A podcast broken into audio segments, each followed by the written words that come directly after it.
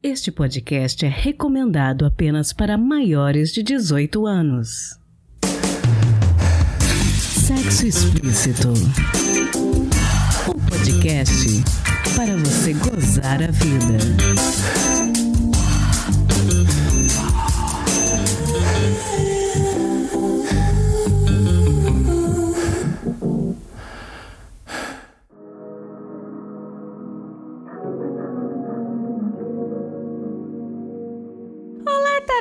Taradinhas, tudo bem com vocês? Aqui quem fala é Priscila Armani e esse é o Sexo Explícito, podcast que acredita que todo mundo tem direito a sentir prazer e que prazer é qualidade de vida. Hoje vamos conversar com a Andréia dos Anjos da Memórias da Clô, que é uma loja de produtos eróticos e sensuais focada na clientela cristã. Ela falou um pouquinho com a gente sobre os principais desafios de ser uma vendedora de produtos eróticos e o que foi que a motivou a entrar nesse mercado. Ficou um bate-papo bastante interessante e descontraído. Espero que vocês gostem. Mas antes da gente partir para a entrevista, um esclarecimento necessário. Sempre que você tiver problemas sérios no seu relacionamento, o ideal é que você busque ajuda especializada, particularmente psicólogos e sexólogos. Muitos atendem online com muita descrição. Aqui no podcast, em vários episódios, conversamos com bons especialistas que podem te ajudar. É sempre bom lembrar que nem todo mundo está apto a lidar com as nossas demandas emocionais. Dito isso, bora pro episódio?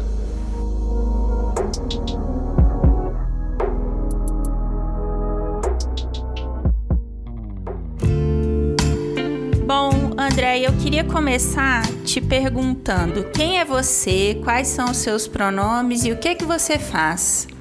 Então, eu sou Andréia, eu sou mãe, sou esposa, sou amiga. Hoje eu presto serviço para uma multinacional e eu tenho a Flor, né? Que é uma boutique sensual mais voltada para o público cristão, não só o público cristão, mas aquelas pessoas que tiveram uma educação um pouco mais conservadora. Não sei se eu, se eu consegui responder a tua pergunta, eu tô um pouquinho nervosa, Pri. Tranquilo. Bom, e desde quando e como que você começou a vender produtos eróticos? Então, foi desde 2019, né? Eu comecei a empreender nesse mercado até por uma carência da minha parte. Eu posso te contar do comecinho? Pode, Pri? Claro, fica à vontade. Vamos lá. Eu antigamente eu ficava sempre me perguntando por que que me deu essa vontade, né, de empreender nesse ramo de produto sensual e tal. É, sendo cristã, né? Que a gente às vezes fala assim, eu escuto de muita gente, nossa, mas isso é pecado, isso é errado e tal, porque o assunto sexo, ele ainda é visto muito como um tabu, né? Não só na religião, mas eu acho que na sociedade como um todo. E eu resolvi empreender nessa área até por uma carência minha. Eu escutava algumas amigas falando, né, como é que tinha sido a noite, que isso, que aquilo. E eu nunca nem tinha tido um orgasmo, sabe? E eu tive um casamento muito conturbado, assim, de muita violência. E no término desse casamento, eu comecei a, a me interessar, né, por essas sensações que, que eu via as pessoas assim falando com tanto entusiasmo sobre orgasmo, sobre prazer e tal. E eu comecei a estudar um pouquinho sobre isso. E conversando com umas e outras pessoas, eu vi que essa carência de informação não era só minha, sabe? E por aí foi indo eu comecei a ver que tinham mulheres que, assim como eu, nunca tinham chegado ao orgasmo. Outras mulheres que, isso não só por conta da religião, não, tá? Mas pela falta de diálogo, ou por ter tido uma educação assim muito conservadora, onde não se falava muito sobre sexualidade. Para você ter ideia, Pri, eu já, já teve caso de mulheres assim, de não fazer o autoexame da mama por achar que é pecado. Eu perdi uma tia de câncer no colo do útero porque o marido não deixava ela ir ao ginecologista. Então, assim, nesse mercado né, de cosméticos sensuais, a gente escuta muita história, a gente acaba vivenciando, às vezes, junto com o cliente, algumas dores, entre aspas. Né? E eu comecei a me interessar por isso. Hoje em dia, eu, eu falo que eu voltei, né? Que a minha empresa acaba voltada para o mundo cristão e tal, e essas pessoas com educação um pouco mais conservadora, porque são as pessoas que mais me procuram por saber que eu sou cristã. E de início, a Clô, né, seria um avatar. A Chloe, eu tinha idealizado a Chloe para ser um avatar, para ser uma bonequinha. E a Chloe, a princípio, ela tinha até dado esse nome de Memórias da Chloe, porque seria um avatar de uma vagina, só que não de uma forma tão assim é, explícita, né? E era contar as memórias dela, algumas historinhas e tal. Só que eu comecei a ver que algumas pessoas que entravam na página, entravam no Instagram e mandavam mensagem no direct é, confidenciando algumas coisas, desabafando outras. Eu falei assim, caramba, a Clô precisa ter uma cara, porque algumas dores que essas mulheres estão falando são dores que eu já passei. Então acabou gerando uma empatia, né? E eu acabei dando o meu rosto pra Clô. E a coisa acabou tomando uma dimensão muito bacana.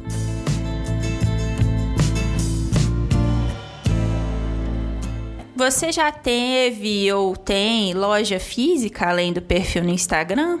Não, loja física eu não tenho, por quê? Eu vou até te explicar. 90% do meu público são aquelas pessoas que elas não vão até uma sex shop. Elas não vão a uma boutique sensual porque elas ainda têm aquela preocupação do que o outro vai pensar. Ai, se fulaninho eu entrando, e bababá, bababá. Eu vou te falar isso até por mim. Eu lembro que uma vez eu entrei numa sex shop, até aqui no centro do Rio. Primeiro eu dei mil voltas antes de entrar na loja, né? Aí consegui, aí entrei. Quando eu entrei, o atendente era um homem. Eu fiquei mega sem graça. Eu falei, ai, gente. Aí fiquei dentro da loja, como quem não quer nada. Quando eu tive coragem para perguntar sobre um produto, entrou uma outra cliente na loja. Eu me fechei. E aquilo ali me deu, um, sabe, uma virada de chave. Eu falei, cara, hoje pensando, né? Eu falei, o público que eu atinjo não vão entrar numa loja física. Então, por isso que hoje o meu negócio ele é todo online.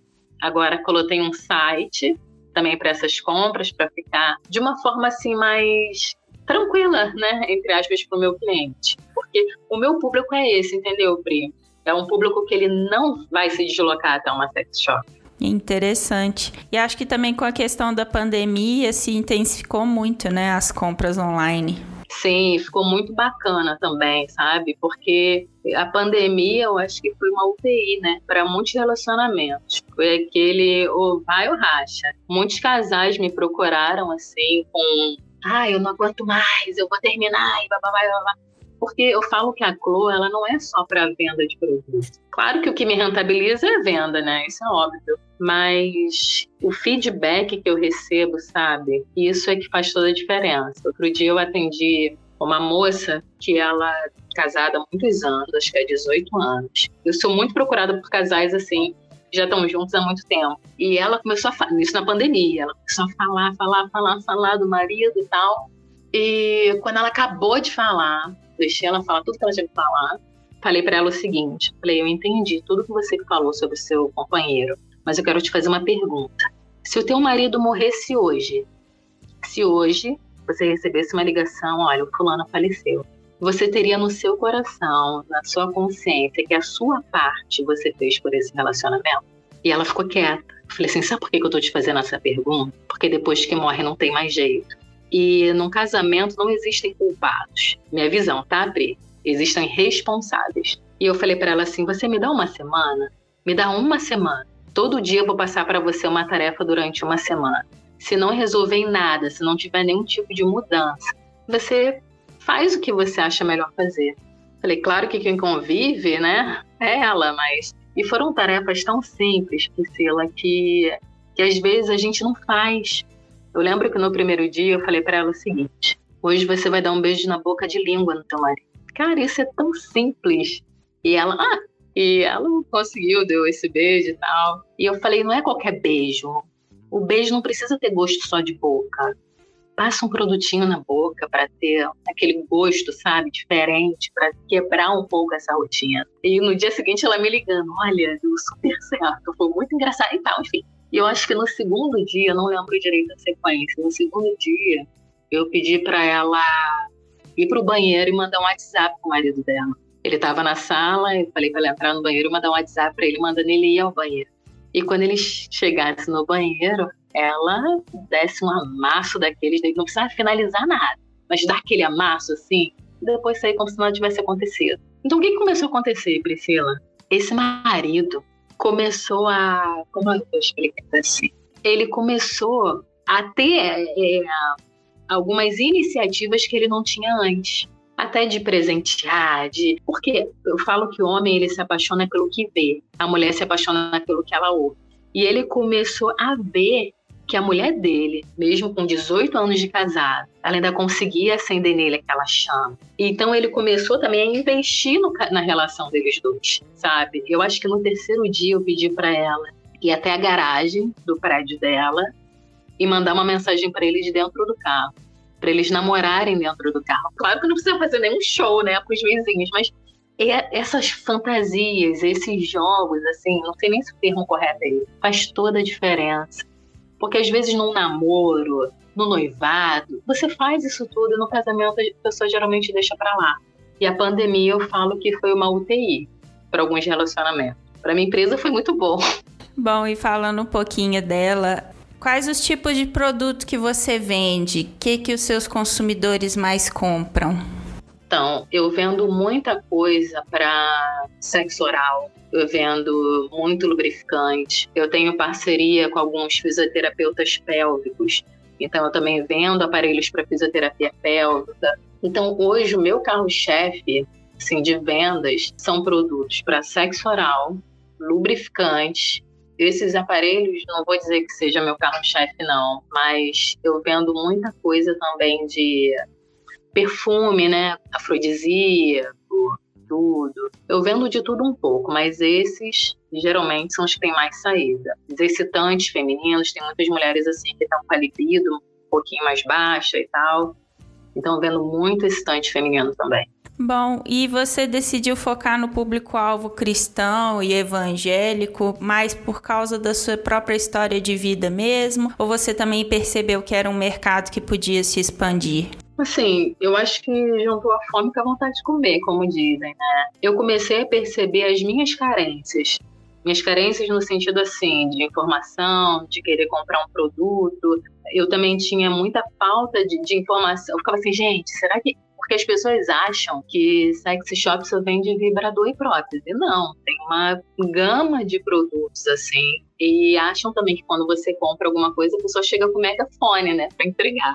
E, então eu foquei um pouco mais nesse público por realmente me identificar. E a, coisa acabou acontecendo, sabe? Tinha, às vezes eu tinha até curiosidade de, de procurar algum produto na internet, tudo. Só que eu via que até a forma das pessoas apresentarem esse produto às vezes deixava assim constrangida.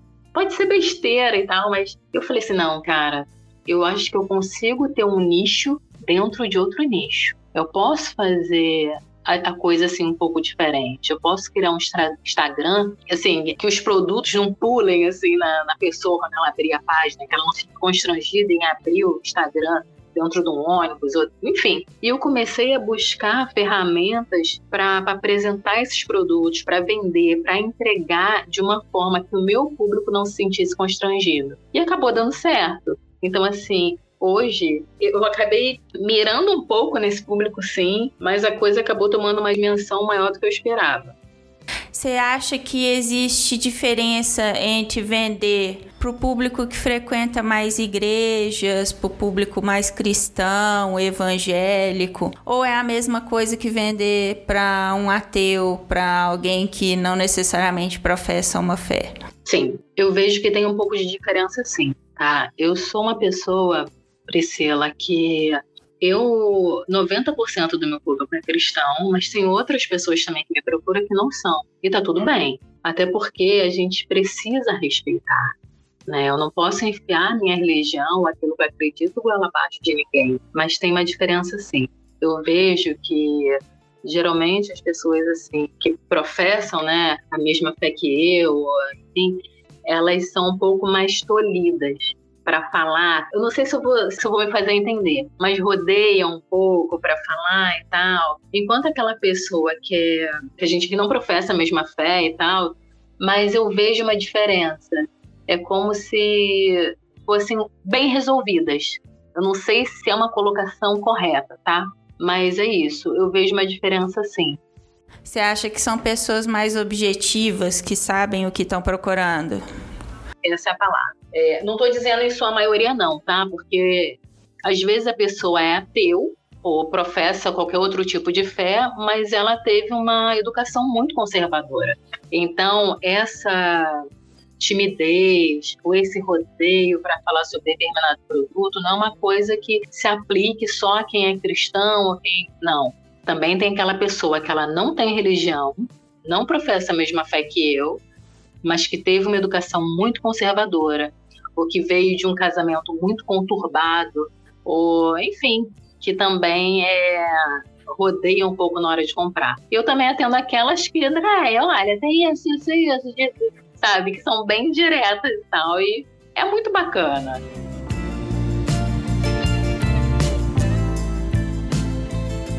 E você estava falando mais cedo, né, de uma cliente sua que você acabou aconselhando ela, passando alguns desafios para ela fazer e tal. É, é comum os clientes então terem conversas mais pessoais com você? Sim, é muito comum. Eu vou te dar um exemplo. Isso acontece muito, muito, muito. Aconteceu uma situação comigo que uma moça me procurou para comprar um produto e no decorrer do, do bate-papo e tal, eu falei para ela assim, falei, olha, eu não vou vender para você. Eu não vou vender para você. Por quê, Pri, que eu fiz isso? E eu acompanhei essa menina também durante cinco dias, tá? Dela foram só cinco dias. Era uma menina que ela casou virgem, o marido também casou virgem, e ela queria sentir, né, tudo aquilo também que os colegas diziam que era assim, que era assado, bababá, bababá, babá. Só que ela, na lua de mel, ela idealizou que a lua de mel dela seria super romântica. Só que esse cara, mesmo ele virgem, ele assistia pornografia a adolescência inteira. Então chegou na lua de mel, tudo aquele romantismo que ela imaginou que fosse ter, não teve. Porque um monte de coisa que ele viu nos filmes, ele queria fazer na lua de mel. Não tem produto que faça com que essa menina mude um pouco a ideia dela sobre, sobre sexualidade, sobre intimidade. Então, assim, eu me deparo com situações assim, sabe? Não é só dinheiro. Finalidade não é só vender, sabe? Eu não podia vender uma coisa para essa menina e ela com todas essas questões que ela estava dentro, assim, na bagagem. Falei, minha amiga, vamos fazer assim, assim, assado. Indiquei até uma terapia, porque ali vai além de um produto. Então acontece muito. Eu pego N casos, N, mas muito, muito, muito de mulheres que o cara chega para ela e fala assim: olha, o cara, não importa que ela esteja com dor de cabeça, ou que ela esteja naqueles dias, ou que ela esteja passando mal, o cara ele quer ter sexo e ela faz sexo mesmo sem vontade, porque ele fala que ele é o, que o corpo dela é dele que o corpo dela, dele é dela. Então, assim, eu pego questões assim que são bem delicadas, sabe? As pessoas se sentem muito à vontade em conversar. Eu tô achando interessante porque você citou alguns aspectos que eu acho que talvez venham um pouco dessa cultura da pureza que muitas vezes a gente às vezes tem muito difundida no meio cristão ou até no meio evangélico também, né? E aí eu acho que isso tudo reflete é, a falta de comunicação, falta de diálogo, não, não se fala sobre sexo nos ambientes das igrejas, né? E você acha que tudo isso faz parte do fato de que falar de sexo sexo é um tabu? Então, Pri, eu vou te falar o meu ponto de vista, tá? Não que isso seja uma verdade absoluta. A gente precisa falar de sexo sim, porque sexo é saudável, é natural, é mas hoje eu vejo uma diferença um pouco em algumas igrejas, sabe? Eu vejo que tem muitas igrejas hoje que estão fazendo curso de noivos, tem muitas igrejas hoje investindo em encontro de casais, e são encontros e cursos que é falada sobre essa parte da intimidade, que é necessário falar sobre isso. Nós somos seres humanos, a gente, enfim. Então, eu acho que algumas doutrinas, talvez esse assunto ainda seja tratado com um pouco mais de tabu, mas pelo menos as igrejas que eu já frequentei e que eu frequento hoje, é falado sobre intimidade, sobre sexo. Claro que não dá para você falar isso em todos os cultos, né? Tem aquele público específico tem um curso de noivos e tal, aquela pessoa que está namorando que queira fazer esse curso. E isso eu acho muito interessante, sabe? Porque é natural, cara. A gente tem que falar sobre sexo. Eu concordo muito. E qual é, na sua opinião, a importância dos produtos eróticos para os relacionamentos em geral?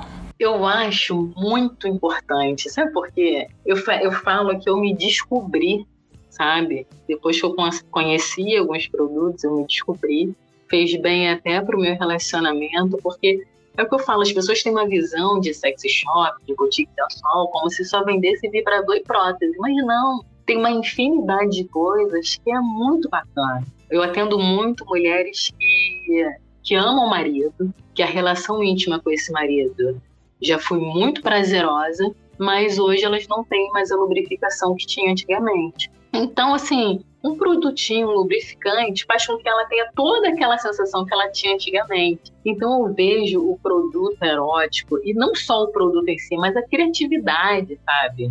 Faz muita diferença de você dar um beijo diferente, com sabor diferente. Eu tenho uma cliente eu achei isso barato, cara, achei barato. Porque eu também aprendo muito, né? Ela comprou um perfume, um perfume sensual e tal, e ela passou o perfume assim nas coxas e tal, e teve aquela noite com o marido. E no dia seguinte, ela pegou esse perfume escondido e borrifou no cinto de segurança do carro e não falou nada. Aí ele foi trabalhar. Só que ele, quando ele puxou o cinto para botar, ele sentiu aquele mesmo. que a gente tem aquela memória olfativa, né? Ele sentiu aquele mesmo cheiro ele, da noite anterior, que ela acabou com ele. E foi maneiro isso, de um relacionamento de anos. Porque ele não, ele não se aguentou e do meio da rua ele ligou e falou: cara, eu tô com teu cheiro no meu nariz. Claro que ela não contou o truque, né? Que foi cinto de segurança. Então, são situações, assim, não é que um produto, ah, nossa, produto. Mas eu, eu recebo tanto feedback positivo, mas tanto feedback positivo, que isso é muito bacana. Então, eu comecei a perceber, falei, cara, conversar com teu parceiro sobre trazer algum produto, até para, enfim, para vocês dois ali, faz muita diferença. Cara, eu tenho tanta história engraçada que é muito legal, mas hoje eu, eu tenho essa certeza. Um produto sensual, faz toda a diferença no relacionamento. Qual conselho você daria para algum ouvinte nosso, cristão, evangélico, que às vezes está se sentindo um pouco inseguro, está hesitando em de repente procurar algum produto que possa ajudá-lo e tem problemas na vivência da sua sexualidade? Qual conselho você deixaria para pessoas assim? Pri, o melhor produto que existe na minha opinião, não é nem um produto, né? não vou falar dessa forma não para os religiosos de plantão não se sentirem ofendidos, mas a melhor coisa que tem, para mim, é a minha base, é Deus, e a segunda é diálogo. As pessoas não conversam. Os casais, eles não conversam entre si. Outro dia eu conversei com, uma, com um casal e eu perguntei para o rapaz assim: qual o prato preferido da tua esposa? Ele não sabia me falar.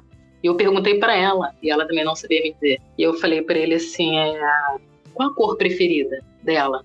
Ele não soube falar, e eu fiz a pergunta para ela, ela também não soube. E eu falei para os dois o seguinte: olha, o que falta para vocês não é amor, não é carinho, o que falta entre vocês é intimidade. Porque eles não sabiam o básico um do outro. E se não sabiam o básico, é porque não tem diálogo. Então, Pri, o conselho que eu dou é esse. Amiga, o que me rentabiliza realmente é produto sabe? A venda de produto é algo que me rentabiliza. Mas o que faz eu ganhar o meu dia é o feedback que eu recebo de um casamento que foi restaurado, de uma mulher e um cara que conseguiu sentir prazer, de que acabaram com aquele machismo também, de não procurar um urologista, de não procurar um tipo de tratamento, sabe? Então, o conselho que eu posso dar é esse: conversem, se vocês tomaram a decisão de ter um relacionamento, de serem uma só carne, realmente sejam. Se preocupa com o outro, sabe? Deixa o outro tocar o seu corpo, mostra onde você sente prazer. Não, não toca assim, toca assado. Tenha essa liberdade. Tem muitos casais que eles dormem juntos, têm a intimidade, mas eles mal se tocam. A mulher não sabe o que dá prazer ao marido dela e esse cara também não sabe o que dá prazer à esposa, sabe? conversem, dialoguem, se toquem, se mostrem, se dispam um para o outro, mas é, é se despir de verdade, sabe? É ter maturidade para trazer certos assuntos à mesa. Falar sobre sexo é saudável. Sentar com teu marido e falar: olha, você me dá muito prazer, mas eu tenho curiosidade de experimentar tal coisa assim, sim. Você topa? Tem muita gente, Priscila, que me procura e fala assim: Andréia, tal coisa é pecado? Tal, isso pode? Isso não pode? E minha resposta é a seguinte: eu não posso te medir com a minha régua. Porque o que é limite para mim pode não ser para você. Eu não tenho como estabelecer um limite para sua intimidade nem para sua cama com teu companheiro. Se é alguma coisa que difere, se teu companheiro está pedindo alguma coisa, cada um de nós estipula para si um limite. Independente de religião, independente de tudo. Todo mundo tem um limite para tudo. Então, minha resposta sempre é essa. Ultrapassa o limite que você estabeleceu para você. Se ultrapassa esse limite, então não pode. Já tá errado. Enfim, Priscila, acho que eu falei pra caramba, né? Desculpa. Que isso, falou só coisas fantásticas. Eu amei seu conselho, acho maravilhoso e reitero: conversar é um dos maiores gargalos para todos os relacionamentos humanos. É isso aí. Andréia, deixa seus contatos e suas redes sociais, caso algum dos nossos ouvintes tenha interesse em continuar esse bate-papo contigo. Super te agradeço. Meu contato é. Geralmente as pessoas entram em contato comigo pelo Instagram, que é arroba memórias da Clô. A logo é uma boquinha assim colorida. É só me chama lá, segue, manda aí mensagem pelo direct. Tem o link tem meu, meu WhatsApp para pedido. Eu montei agora um site, né? Que é o www.memoriasdacor.com.br. Lá tem alguns produtos, está ficando bacaninha. Mas te agradeço muito, Priscila. Prazer gigante conversar com você. Eu que agradeço.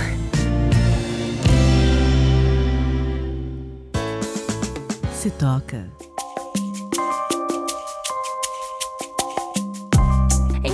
agosto de 2020, o 37 Graus, que é um podcast muito famoso e conhecido, fez um episódio bônus abordando o tema das sex shops focadas em evangélicos e no público religioso. Uma amiga minha querida me mandou o link desse episódio e eu ouvi e ele foi uma das minhas inspirações para hoje. Por isso eu não podia deixar de dar a dica para vocês, chamado Crescei e Multiplicai-vos. Esse episódio do 37 Graus é realizado pelo jornalista Jefferson Batista, que é católico, LGBT e que se interessou pela pauta da sexualidade sexualidade dentro da comunidade evangélica. No episódio, ele conversa com a Maísa Fidalgo, que é antropóloga e pesquisadora do tema, e com um casal evangélico, João e Lídia Ribeiro, que são donos de uma sex shop e influencers no meio evangélico o Jefferson também visita uma fábrica de produtos eróticos e a abordagem dele para o episódio é bem interessante. Eu vou deixar na descrição no nosso site sexoexplicitopodcast.com.br o link para vocês conferirem. É muito bom. E o 37 graus costuma sempre oferecer um conteúdo que é muito show de bola.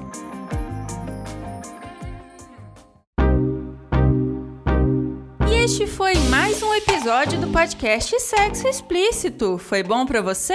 Lembrando que todas as informações sobre esse e os demais episódios estão em sexoexplicitopodcast.com.br. Nosso site é o melhor lugar para você ouvir o nosso podcast. Pedimos a você que, se possível, não ouça o Sexo Explícito pelo aplicativo Verdinho, dê preferência por nos ouvir pela Orelo, onde cada play vale dinheiro. Este programa foi editado pela Voz Ativa Ativa Produções, produtora de audiovisual independente de protagonismo preto, feminino e LGBTQIA+.